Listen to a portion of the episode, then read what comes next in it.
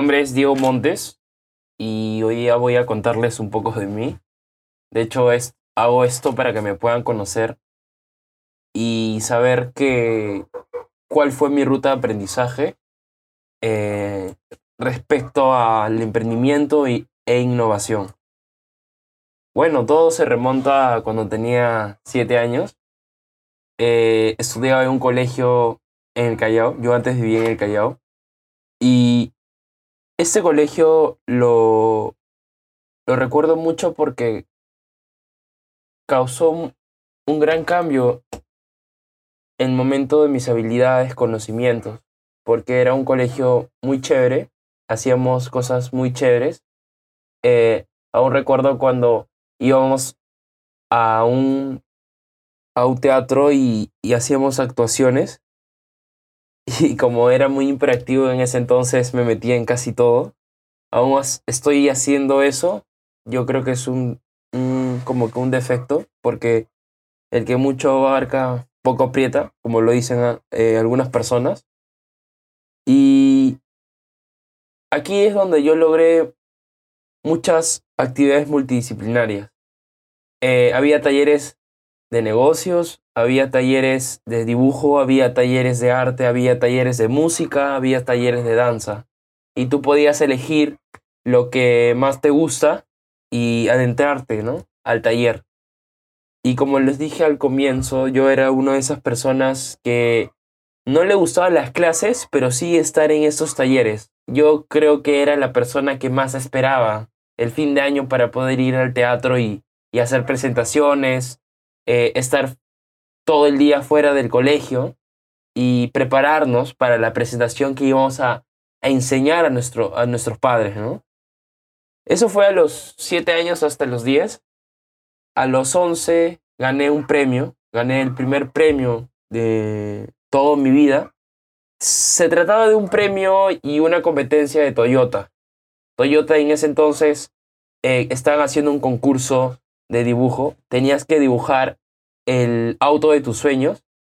Y yo como que era muy curioso y ya desde entonces ya manejaba la computadora y, y pues era como un internauta ya. Que ahora los sobrinos que tenemos, primitos, eh, se le hace normal, ¿no? Antes era algo muy raro, ¿no? Porque había mucho desconocimiento respecto a la tecnología, a, diferente, a diferencia de ahora. Entonces, eh, gané el premio, quedé quinto puesto. Habían como que cinco, cinco premios. El primero era un iPhone. En ese tiempo un iPhone era wow. Ahora cualquier persona se lo puede comprar.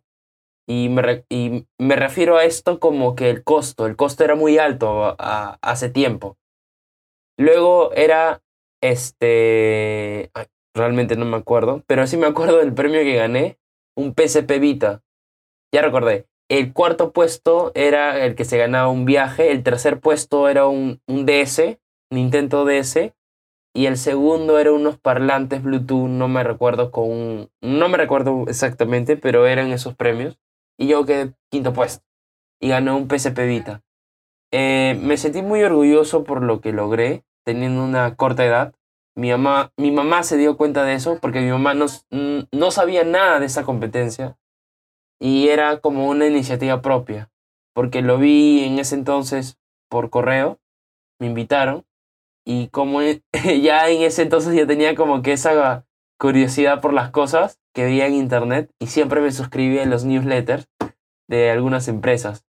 Y como que en eso eh, me, me, llegó un flyer diciéndome, oye, esta es tu oportunidad para poder innovar y, y, dibujar. Y como que era muy, se me parecía muy divertido dibujar. Entonces decidí participar ¿no? y gané. En el 2015, eh, mi mamá se dio cuenta de mis habilidades con el tema creativo, con el tema de dibujo, con el tema de la expresión creativa y me decidió poner en Senati. Senati en Perú es como un instituto muy, muy, muy, muy, muy bueno que te abarca desde mecánica hasta diseño, hasta programación y tecnologías. Y llevé un taller, luego un curso de diseño gráfico, donde me enseñaron este, desde utilizar Corel hasta Photoshop, pero no Illustrator. Entonces como que me adentré a eso del, del, diseño gráfico, pero en, este, en ese transcurso de 2015 me pasó algo muy interesante, que no puedo olvidar porque realmente cambió mi vida. Es que por curioso eh, tuve la oportunidad, yo creo que más que oportunidad, si no fue una iniciativa propia, como todas las cosas que les voy a contar a continuación, de que había como que una convocatoria a gente que estudiaba en la Senati para que formen eh, parte de la comunidad de Microsoft. Y era como que algo nuevo en ese entonces, porque no existían muchas comunidades de tecnología como ahora existen, ¿no? Entonces dije, ¿por qué no? Me llamó mucho la atención porque eh, yo entré al auditorio y era un auditorio de 70 personas, literal, eh, y al frente de esas 70 personas estaban jóvenes, jóvenes como yo, que tenían, bueno, eran mis mayores en realidad. Yo siempre he sido el menor en cuestiones de tecnología. Y eso es muy bueno, ¿no? Porque aprendes en tu temprana edad muchas cosas que eh, como que rompes tus paradigmas, ¿no? De, un, de una forma más rápida. Y entonces conocí a unos grandes amigos eh, en Microsoft ¿Y qué, qué hacía aquí? ¿Qué, ¿Qué es lo que yo hacía? Y eso es algo que siempre me preguntan, exactamente qué hacía. Y pues ahora que estoy haciendo este podcast lo voy a contar, transparente, totalmente transparente. Eh, entonces, eh, lo que yo hacía era ir a los institutos y colegios, tocar sus puertas y poder ofrecerles productos de Microsoft. Y o sea, y tú tenías como que hacer un PPT, o sea, te, te daban como una estructura, ¿no? Del PPT, pero tú ya tenías que mejorar el PPT y hacerlo de acuerdo a la presentación. Entonces, eh, tuve la oportunidad de ser ponente dos veces al frente de jóvenes de cuarto, quinto y sexto de secundaria en colegios alrededores del cono norte, ¿no? Eh, colegios por Comas, Caraballo, Los Olivos y etcétera. Entonces ahí es donde me di cuenta y como que desarrollé mis habilidades de vender, ¿no? Porque tú tenías que tocar la puerta, hablar con el director, convencer al director, a los profesores para que nos den una hora de su tiempo y poder explicarles sobre las tecnologías que en ese entonces era la nube, que ahora es Azure, y también eh, Office 365, ¿no? Que es posiblemente tú ya hayas utilizado y es en todas las computadoras literal de Latinoamérica Microsoft. Entonces es algo que todos lo conocemos. Lo interesante es que no ganaba dinero con esto. Todo era amor a la tecnología. Y ya desde entonces como que lograba entender cosas que me, siempre me hacían las preguntas, ¿no? Porque yo cuando tenía 7 años, 8 años, yo manejaba la computadora perfectamente. Y fue porque mi tía este, un saludo para mi tía Betty, eh, se compró una computadora y pues yo era muy curioso, entonces iba a la casa de mis abuelos y como que utilizaba la computadora y pues el internet me enamoró literal, o sea, me enamoró porque pasaba horas y horas, no comía en el internet y es algo muy malo, no lo recomiendo realmente, pero es como que me ayudó mucho a conocerme y, desarrollar habilidades que posiblemente eh, no pude como que conocer si no hubiera estado en esta comunidad, ¿no? Entonces, en Microsoft aprendí aprendí y, y fue la decisión que yo tomé. En 2015 para 2016 ya tenía que escoger una carrera. Y, y mi mamá me dijo, oye, tienes que escoger la carrera, ¿no? Ya, ya es hora de estudiar. No el colegio, pero sí una universidad. Tuve la facilidad de poder decidir en qué universidad estudiar, aún, aún así que no, tenga, no tenía la disposición económica de mis padres, porque de ese entonces ya como que tenía, o escuchaba, ¿no? Eres un niño y escuchas todo realmente de tu familia. Y había necesidades, ¿no? Y tenías que como que buscar una solución. Porque yo era esas personas, y creo que lo aprendí mucho de mi madre, de no quejarme de las cosas, sino de resolverlos. Ir al barro, limpiarte, pararte y resolver los problemas. En 2016 empecé mi, la universidad en la UPC, Universidad, de, de Universidad Peruana de Ciencias Aplicadas. Lo gracioso es que debería reconocer eh, o acordarme de universidad, pero bueno, UPC, ese es, lo conozco como abreviado nada más. Entonces, uh, empecé a estudiar ingeniería de sistemas, luego me cambié a software. ¿Y por qué estos cambios? Tú me, mm, me puedes preguntar. Es que no está decidido. Mm, ¿Por qué? Porque ahora les comento lo que sigue de esta historia. En el 2017 empecé mi primer negocio a la par, o sea, un año después de ingresar a la universidad. ¿Cómo es que me picó este bichito de emprender? Pues que desde 2016, que se acuerdan que les comenté que entré a Microsoft, ya, desde ese entonces ya veía películas, documentales, videos en YouTube eh, de emprendimiento, inversión, finanzas, pero no enfocadas o especializadas con un nivel muy alto, porque no entendía, era un niño. Entonces, siempre, pero sí, siempre lo escuchaba. Y mi, el primer libro que leí fue Mi Padre Rico, Padre Pobre, ¿no? De Robert Kiyosaki, un clásico. Y esos se los recomiendo. Entonces este libro como que me cambió la perspectiva y como que veía los negocios con otro foco, ¿no? El foco de dar valor, que luego les voy a explicar qué es. Entonces mi primer negocio que busqué, que yo le llamo entre comillas mi negocio ilegal, este, fue vender zapatillas y ropa a mis amigos que juegan básquet conmigo. y un saludo a mis amigos que me compraron las primeras zapatillas y camisetas que vendí. Fueron mis, primeros clientes. ¿Y cómo hacía esto? Pues utilizaba AliExpress y, le, y como que compraba las camisetas y zapatillas de, se podría decir China o en otras partes del mundo, pero AliExpress siempre ha sido ese intermediario. Entonces tuve, la, tuve que aprender a poder buscar proveedores oficiales, ¿no? Proveedores que no te, no te engañan y sí te dan un producto, ¿no? Tal cual como te lo dicen o te mandan la foto, te lo van a entregar. Entonces ahí es donde ah, me puse a negociar, pero no físicamente como lo hacía aquí en Perú, sino virtualmente y tenías que como que aprender a persuadir, ¿no? Por texto. Y como que logré algunas ventajas porque pedía descuentos, cupones de descuentos y todo eso a estas personas, ¿no? Que son proveedores y fabricadores de las mismas zapatillas, pero en China. Eso fue mi primer negocio. De hecho, logré facturar en, de mil soles a 2.500 soles solamente de ser intermediario. Y luego, unos años después, me di cuenta que era un modelo de negocio triangular, más conocido como dropshipping.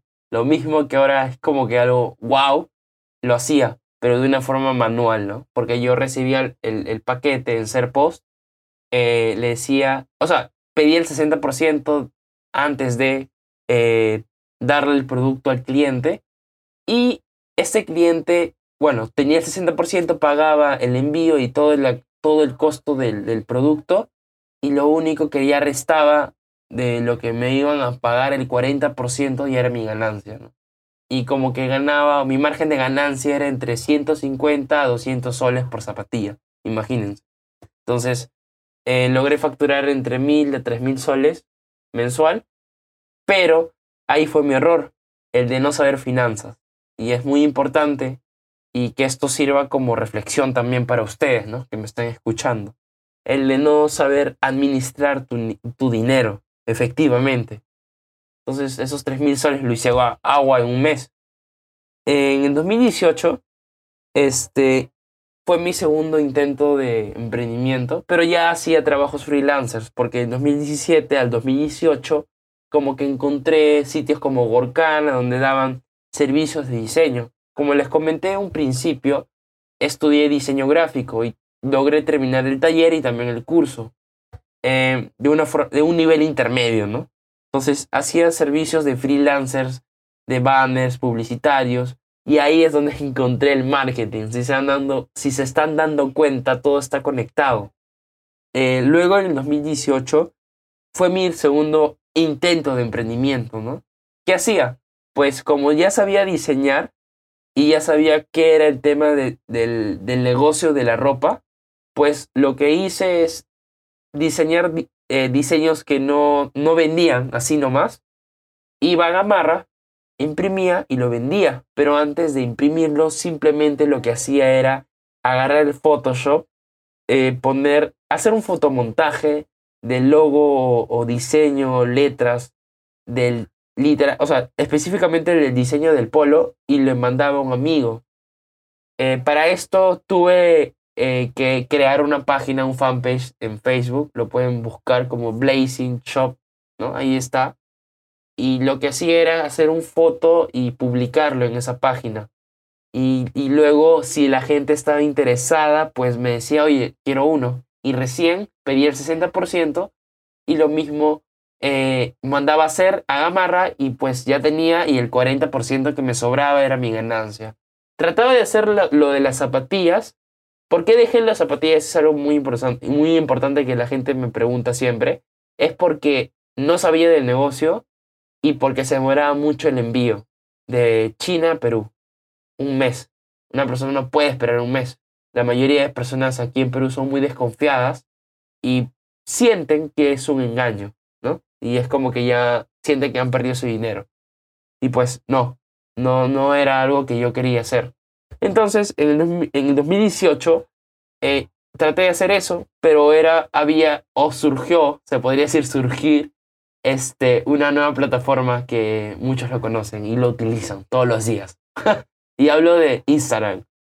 Eh, Instagram surgió Instagram y me di cuenta que había una tendencia de subir fotos y pues lo que hice es que el mismo diseño que les comenté que hacía de los polos lo, lo lanzaba a, a, este, a Instagram y la gente que me comentaba y me decía, oye, haces envíos en, en, Estados Unidos y me di cuenta que como que había gente muy interesada, ¿no?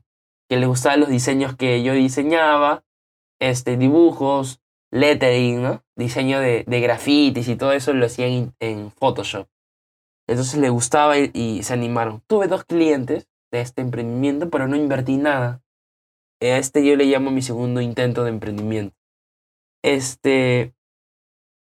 En 2018 fue un cambio radical de mi vida. Y lo digo así abiertamente porque pasó algo curioso. Eh, no me sentía a gusto con mi carrera y pues sentía que debía hacer cambios en mi vida porque no me sentía feliz o no me sentía motivado de ir todos los días a la universidad ¿no? y llevar los cursos de ingeniería porque son muy pesados, así se los digo. Eh, logré, pero me gustaban, me gustaban los cursos generales como física, cálculo, eh, ¿qué más? No me acuerdo mucho más. Ya, bueno, eso no es lo importante. Lo importante es que me, me di cuenta que no era el camino que quería tomar. Y lo, ¿qué es lo que pasó? Que llegó un, un, o sea, llegó un punto de mi vida que ya me estaba aburriendo porque no tenía o no me sentía a gusto, porque veía que la gente que con, me rodeaba de la carrera, y es algo personal, no es contra ellos. Es más, me llevo muy bien con los de ingeniería, son mis patas, la mayoría. Este, entonces, pero eso no era la cuestión. La cuestión era que no, no me veía un futuro ser un ingeniero. Más me veía como una persona que sí le gustaba o se apasionaba por la tecnología, pero era mejor vendiéndola. transmitiendo, contando historias, ¿no? Y vendiendo el producto, pero hacerlo no técnicamente, sino en base de beneficios y aportar valor, ¿no? Entonces me di cuenta que no era para mí la ingeniería y me cambié a negocios. Y fue como un cambio radical porque tú estás cambiando de una facultad de ingeniería como que todo lo ve cálculo y matemáticas a pasarte a lo que es negocios. Pero decidí esto porque me autorreconocí en ese transcurso de tiempo y me di cuenta que era mejor en los negocios, me desarrollaba mejor en los negocios, porque era una persona muy abierta, ¿no? Y que escuchaba a la gente. Eh, entonces, y bueno, hacía muchos amigos, ¿no? Literal, en todos los eventos que voy siempre hago amigos. Y eso es lo bueno. entonces, me di cuenta de eso, hablé con mi amigo Andy, un saludo Andy, este, y le dije, oye, Andy, no me siento muy cómodo en esto porque no me veo como ingeniero, hermano. Me veo como, no sé, un, como un negociante, ¿no? No tenía esa palabra, ¿no? No, o no tenía esa palabra de emprendimiento emprendedor, eh, eh, o ser emprendedor en ese entonces. En finales de 2018 este, pasó algo muy curioso que me introduje al ecosistema de emprendimiento. Literal. O sea, decidí. Eh, ¿Y cómo decidí esto? Porque tuve la oportunidad de llevar un, un curso de la UPC de marketing. No conocía nada del marketing, pero sí como que tenía esas nociones.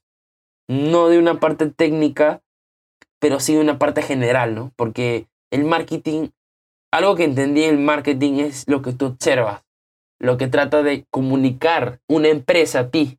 Entonces, si tú eres muy curioso y eres, que eres de esas personas que analizan todo cuando están en el bus o el metro, eh, pues oye, bienvenido, eres muy bueno en marketing, porque todo es observar, todo es ver o, analizar, ¿no? La palabra creo que es analizar, de cómo es que, cómo, cómo es que se comunica esa empresa, ¿no?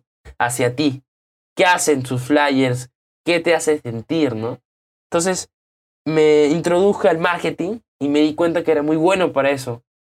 Y entonces me decidí a introducirme al ecosistema del emprendimiento. Y como lo escuché una vez, que me recomendó un mentor mío, es que si tú no sabes un tema, lo mejor recomendable e inteligente es introducirte o pedirle favor a alguien que ya lo está haciendo. Entonces, una profesora y, y, y en ese entonces mentora María Laura Acuña, eh, actualmente presidente de FinTech, que admiro mucho en verdad, me, me invitó a un evento. Un, este evento se, se, estaba realizando en el auditorio de la Universidad Peruana de Ciencias Aplicadas, UPC, y ahí es donde conocí a Wipeyu. sí, es curioso, pero eh, empecé en el ecosistema de emprendimiento con las fintech. ¿no? Era algo súper wow en el 2018. Conocí muy grandes amigos, trabajé al lado de personas muy geniales, que aprendí mucho en verdad, y agradezco hasta ahora, porque entendí un poco más de qué se trataba de las startups, ¿no? El año pasado. En el 2018, en diciembre, ya para terminar el, el, el ciclo universitario, este, participé en un concurso, un concurso mundial eh, llamado Hall Prize.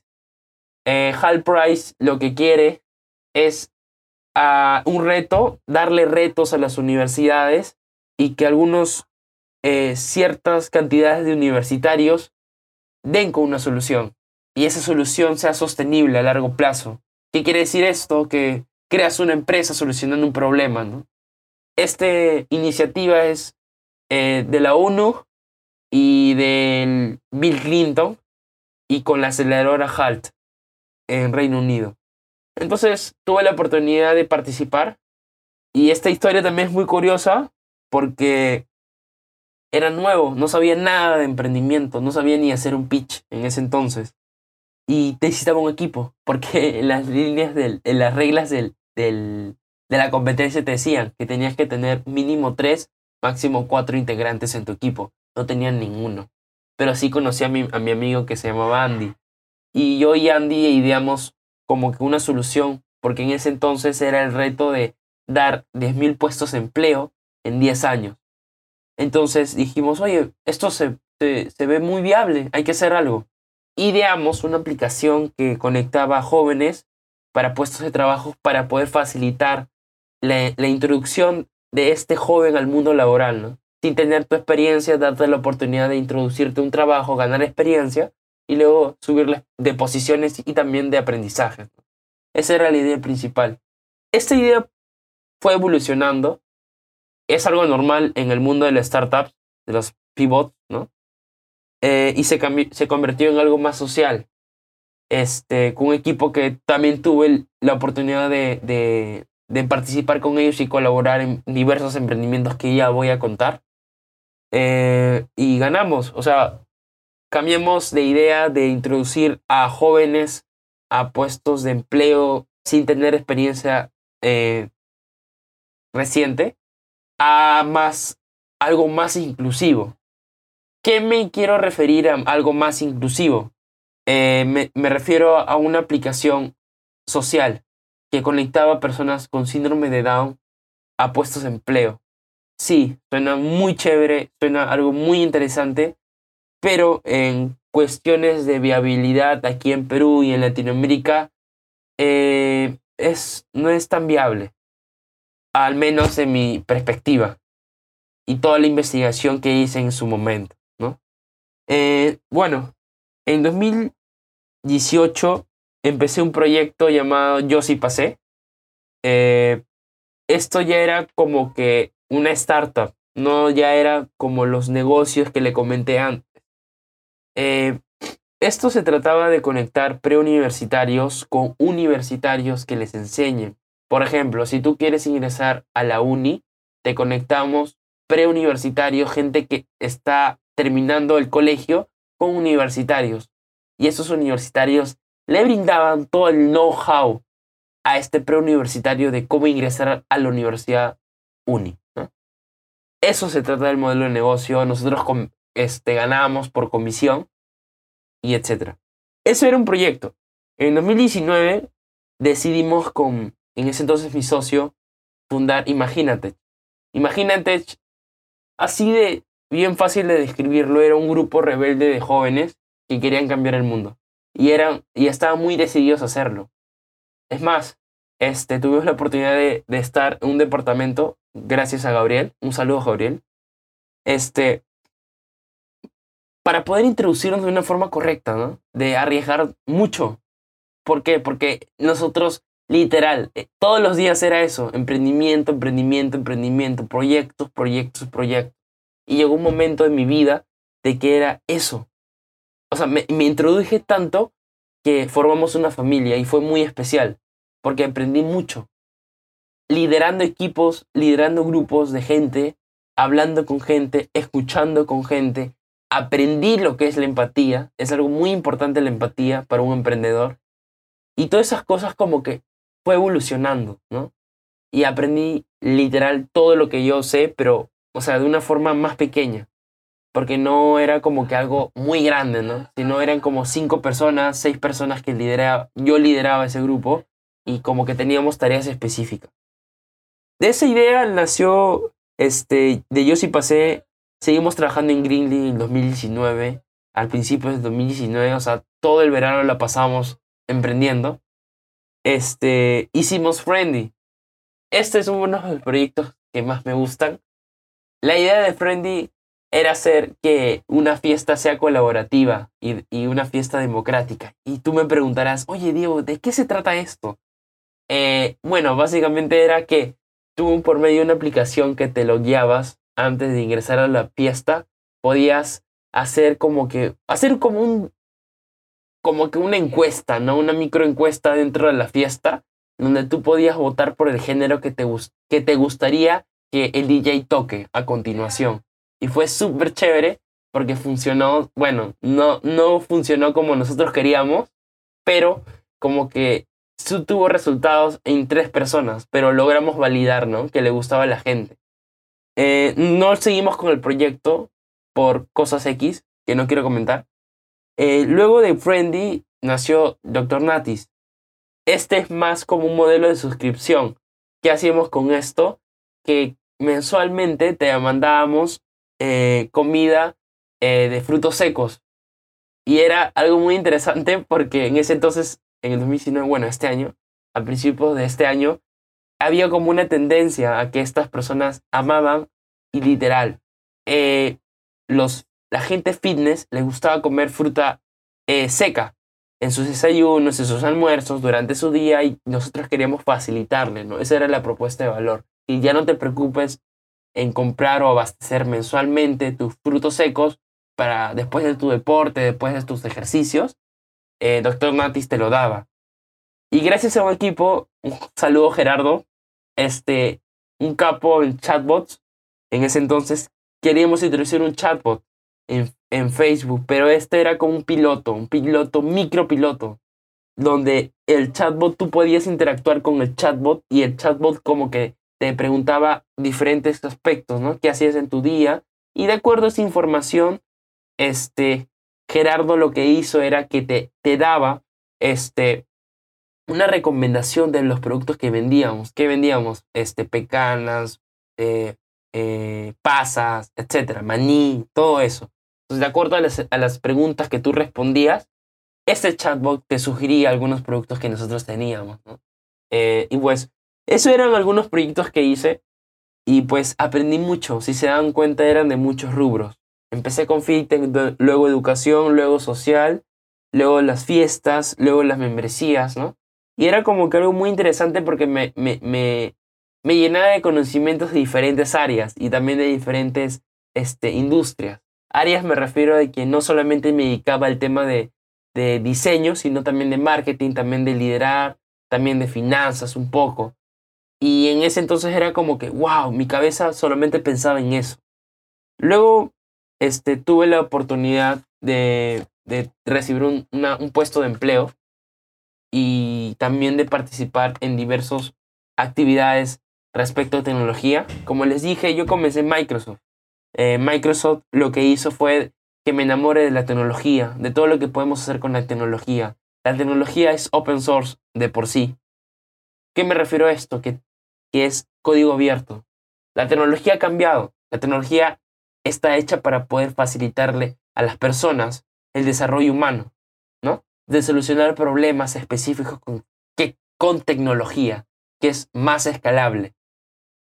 Entonces, este, participé en algunas hackathons y datatons. La, la hackathon es, son retos de 24 horas, algunos 48 horas. Sí, es mucho. 48 eh, horas de tecnología. ¿Qué hacían aquí o qué haces aquí? Eh, te da un problema y tú tienes que desarrollar un producto mínimo viable en 24 horas este, y presentarle como solución a esta empresa, organización, etc. Entonces tú necesitabas como un equipo, pero era como un proyecto hecho en 28, 24 horas, disculpa. Y era, había mucha, mucha, mucha, mucha presión, mucha presión. O sea, era mucha presión. Imagínate 24 horas este, programando, diseñando, ideando, creando el modelo de negocio para un proyecto o un MVP, ¿no? Que le ibas a presentar a una empresa. Y luego me di como que la conclusión de que, oye, qué chévere que están haciendo esta empresa. Yo cuando tengo una empresa voy a hacer una hackathon. Y le decía en ese entonces a mis colaboradores, ¿no? Porque, y me preguntaban por qué. Porque, oye, imagínate cuánta data están levantando ellos. O sea, teniendo, dando un problema y cuántas soluciones están teniendo, ¿no? En un lugar donde nos juntan y nos piden soluciones. Es muy interesante. Eh, si tienen empresas grandes, les recomiendo que hagan eso, hackathons y datatons. Presentas el problema y invitas a gente, hackers, weeks, ¿no? Como lo quieras llamar, gente apasionada por la tecnología, este, para poder solucionar este problema, ¿no? Que tengas en tu empresa. Eh, si se dan cuenta, este, aprendí muchas cosas. Hoy último, eh, tengo la oportunidad de pertenecer a una de las startups, creo yo, más favoritas, donde realmente estoy aprendiendo muchas cosas. Y un saludo para André y Ayrton. Se llama Playtech. En Playtech, creo yo que eh, cuando lo cuente, este, un futuro, va a ser que explosionó literal mi cerebro de todas las cosas posibles que me imaginaba en, en viendo este, Star Wars o películas así de ciencia ficción, que ellos lo hacen realidad, literal. O sea, no, no, no puedo, no me puedo imaginar eh, hace unos años de trabajar en una empresa que lo que hace es desarrollar software, desarrollar soluciones tecnológicas. Y pues ahora actualmente estoy aprendiendo sobre inteligencia artificial, este, realidad virtual, realidad aumentada, este, etc. Bueno, este es mi, mi, mi resumen, este es, este es lo que es Diego Montes, por eso digo que soy una, una extraña combinación entre ingeniero, diseño, marquetero y empresario, porque yo veo los negocios como algo bueno, de aportar valor a la gente, pero también me apalanco de la tecnología, ¿no?